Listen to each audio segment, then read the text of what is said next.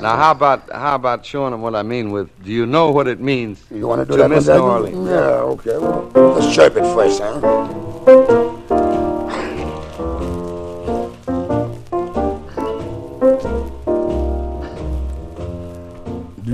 Jazz Story. Luxy Bright vous raconte le jazz sous toutes ses formes. Embarquez dans l'histoire du jazz sur Art District Radio. I know you're not wrong. The feeling's getting stronger the longer we stay away.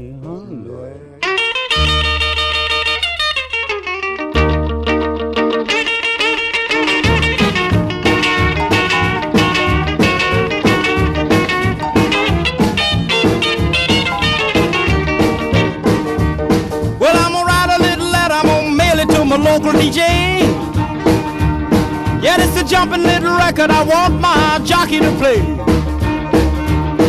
Roll over Beethoven, I gotta hear it again today. À quoi ressemblerait la musique contemporaine si l'on n'avait pas inventé la guitare électrique? À partir des années 1920, amateurs comme professionnels commencent à expérimenter avec l'amplification électrique d'instruments.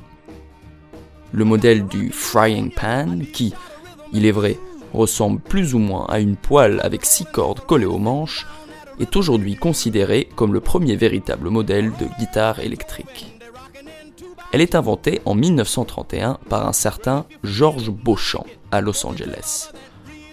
Le son, ou plutôt les sons de la guitare électrique, sont aujourd'hui indissociables du rock, du metal, du punk et toute une panoplie de genres qui ont vu le jour au cours du XXe siècle et dont elle représente l'instrument fondamental. Pourtant, si la guitare électrique est aujourd'hui quasi synonyme du rock, ce sont les jazzmen qui lui ont donné ses premières lettres de noblesse. Avec l'amplification électrique, les guitaristes jazz ont désormais la possibilité de jouer de vrais solos dans un contexte de big band, là où jusqu'à présent, leur instrument les cantonnait à un rôle d'accompagnateur. Parmi les premiers partisans de ce nouvel instrument, on compte un jeune afro-américain de l'Oklahoma, qui, malgré une très courte carrière, va donner une nouvelle visibilité à la guitare et au passage poser les fondements du jazz moderne, ce qu'on appelle aujourd'hui le bebop. Cet homme, né le 29 juillet 1916, c'est Charlie Christian, père de la guitare moderne.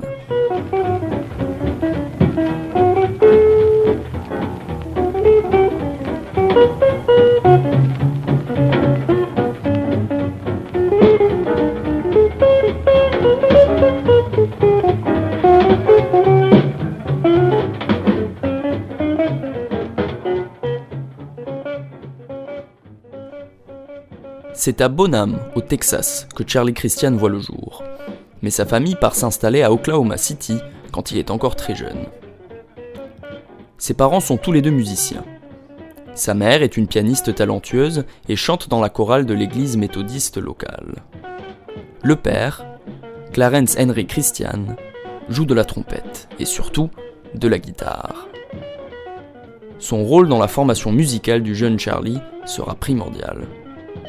Un épisode de fièvre le laissera complètement aveugle, et ne pouvant désormais plus travailler pour soutenir la famille, il se met à faire des spectacles de rue pour glaner quelques sous.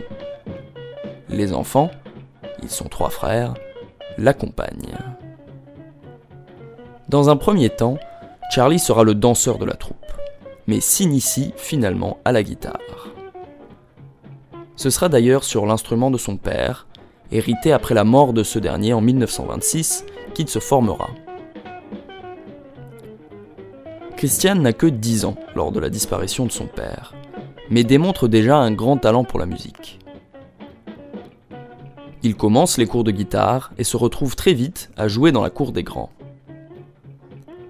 Et où est-ce qu'on joue lorsqu'on habite à Oklahoma City?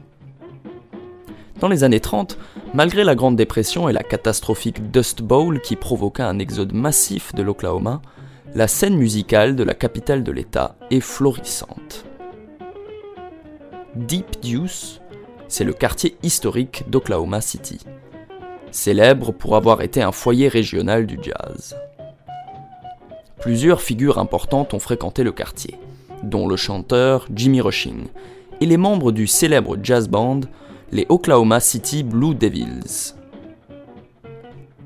Parmi les rangs des Blue Devils, on comptera des illustres musiciens comme Count Basie, Joe Jones, Buster Smith, ainsi que l'idole du jeune Charlie, le saxophoniste Lester Young. Dès l'âge de 14 ans, Charlie se retrouve à jouer au jam after hour dans les clubs du Deep Deuce. Sa réputation s'accroît à la même vitesse que sa maîtrise de l'instrument, et il devient très vite une célébrité locale. D'autant plus qu'à partir de 1936, il se met à jouer un instrument encore insolite à l'époque, la guitare électrique. L'avènement de l'amplification électrique, c'est ce qui permettra réellement l'émancipation de la guitare dans la musique populaire. Le rôle de l'instrument dans les orchestres va enfin pouvoir changer. Alors que jusque-là, la guitare acoustique est reléguée à un rôle d'accompagnement, maintenant, aucun souci pour l'entendre au-dessus des autres instruments. Et la voilà désormais instrument soliste, ce qui lui ouvre notamment une nouvelle voie dans le jazz, une voie que Charlie Christian sera un des premiers à naviguer. À vrai dire, la guitare jazz avait déjà eu quelques parrains avant lui. Des figures comme Eddie Lang et Lonnie Johnson, qui jouent encore sur des guitares acoustiques, ont déjà commencé à introduire une technique moderne d'improvisation à une corde. Les deux enregistreront d'ailleurs en duo.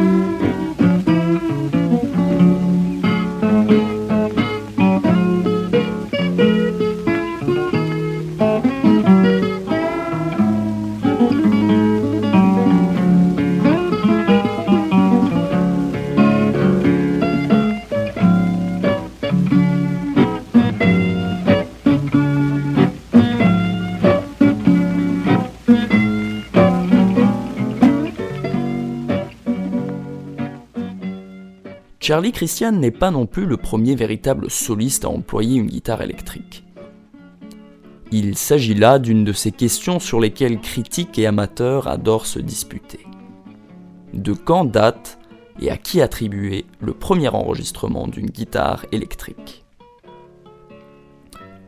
Le titre fut pendant un temps octroyé à Eddie Durham, qui enregistre Hit in the Bottle avec Jimmy Lunsford en 1935 mais il s'agit en réalité d'une guitare à résonateur jouée près d'un microphone. Leonard Ware enregistre de la guitare électrique avec Sidney Bechet dès 1938. Mais c'est au guitariste George Barnes, qui s'était mis à l'électrique dès 1931, que l'on attribue le plus souvent le premier enregistrement commercial de l'instrument. C'est en mars 1938 avec le groupe du bluesman Big Bill Brunzi.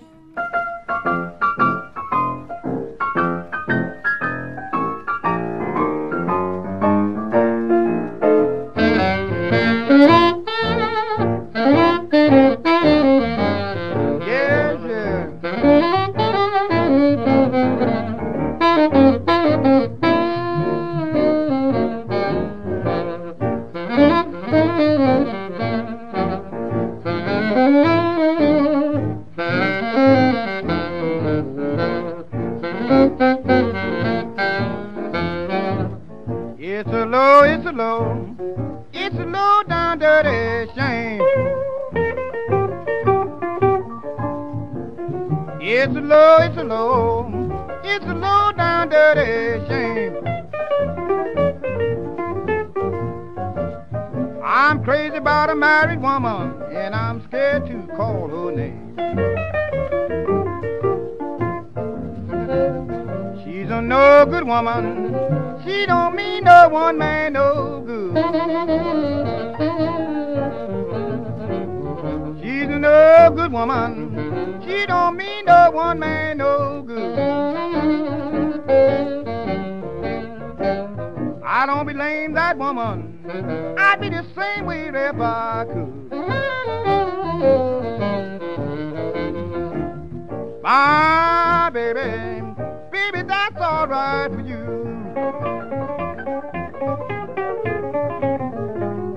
Ooh, baby, that's alright for you. Baby, that's alright, baby. I mean that way you Man.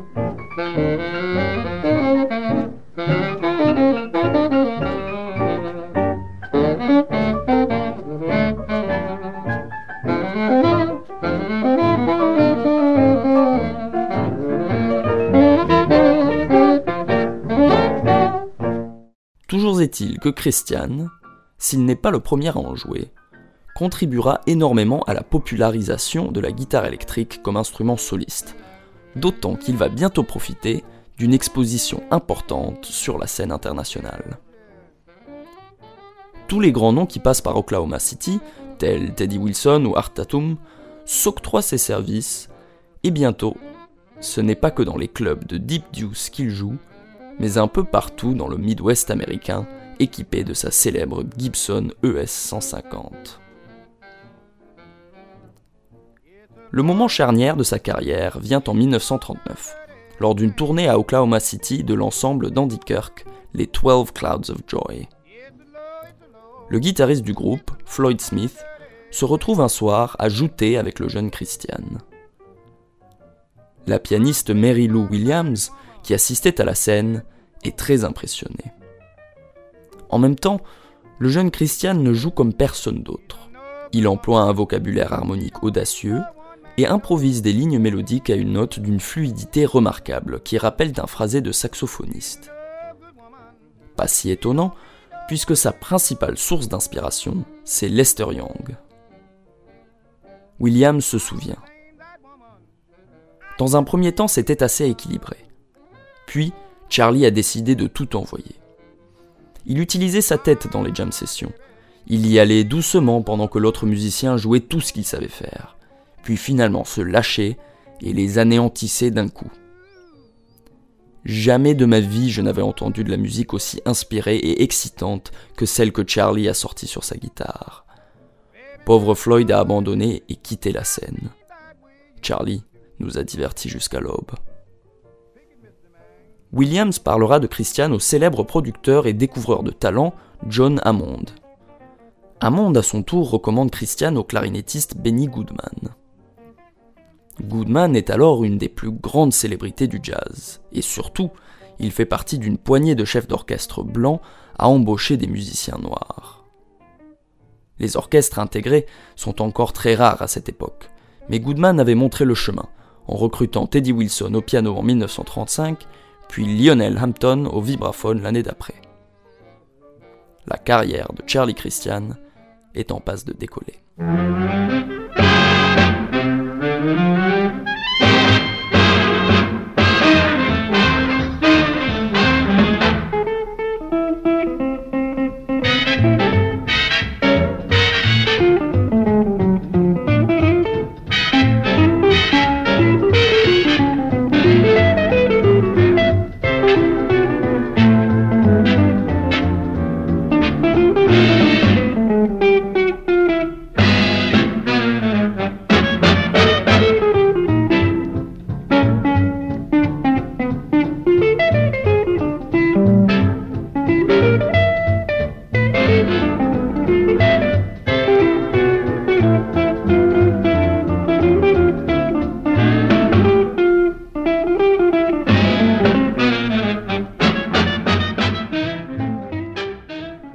Christian et Goodman se rencontrent une première fois et à vrai dire, le courant ne passe pas vraiment.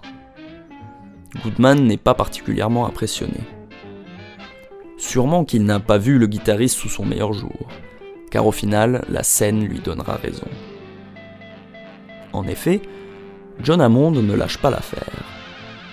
À un concert du clarinettiste le 16 août 1939, au restaurant Victor Hugo de Los Angeles, Hammond fait discrètement monter Christian sur scène sans même prévenir Goodman.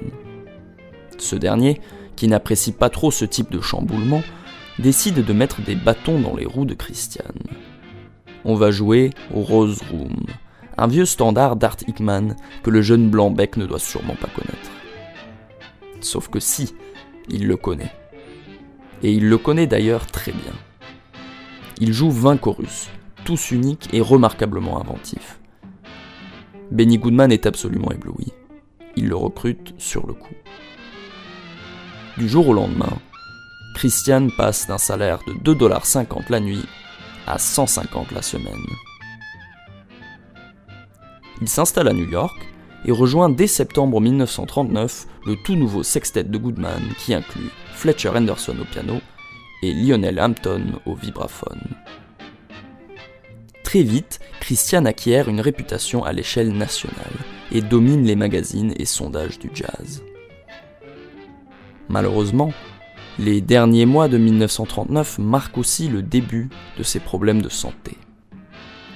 Il est atteint de la tuberculose. Sa vie hyperactive ne fait rien pour arranger l'affaire.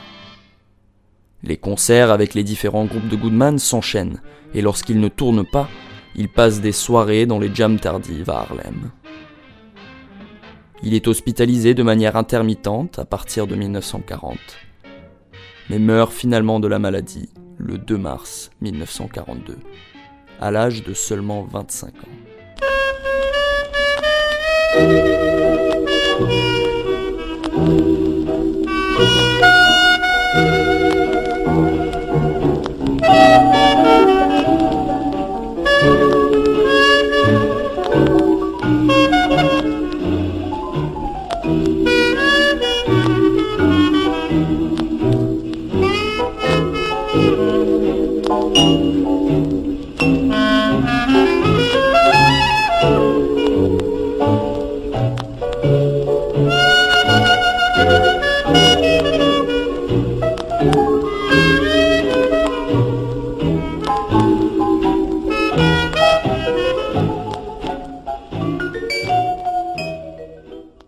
De la musique semble malheureusement être jonchée d'artistes visionnaires morts trop jeunes.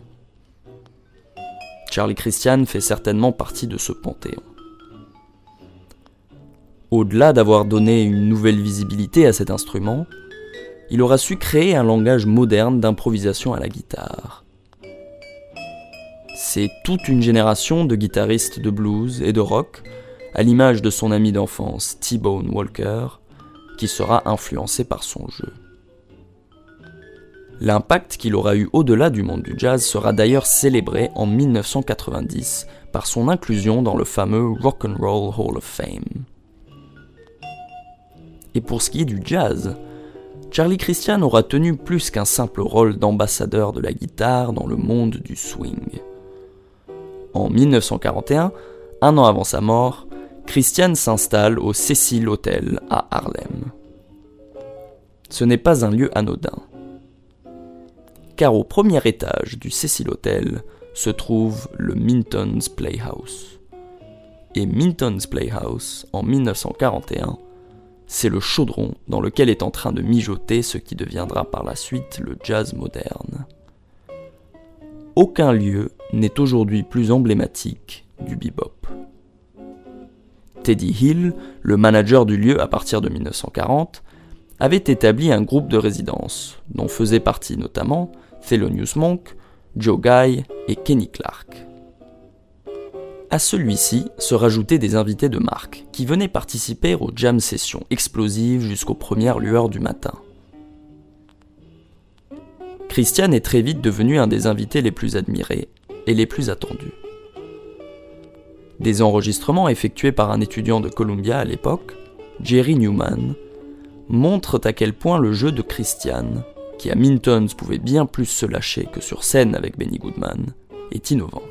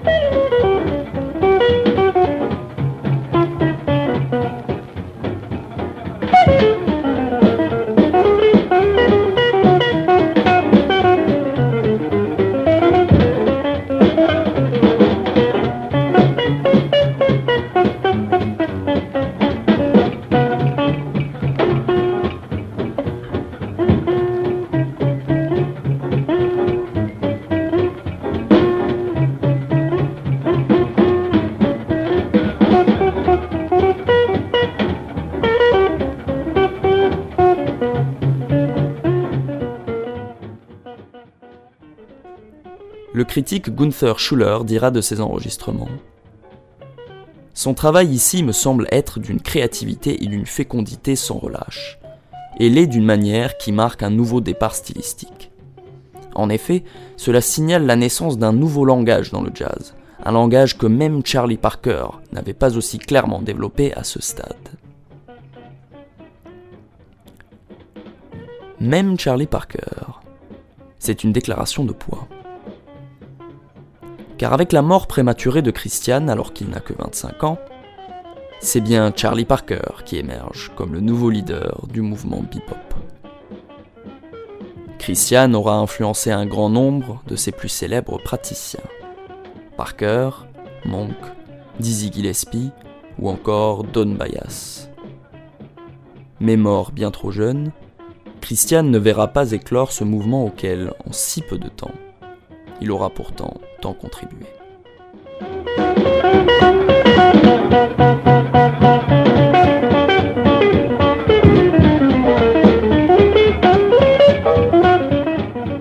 Jazz Story. Luxy Bright vous raconte le jazz sous toutes ses formes. Embarquez dans l'histoire du jazz sur Art District Radio.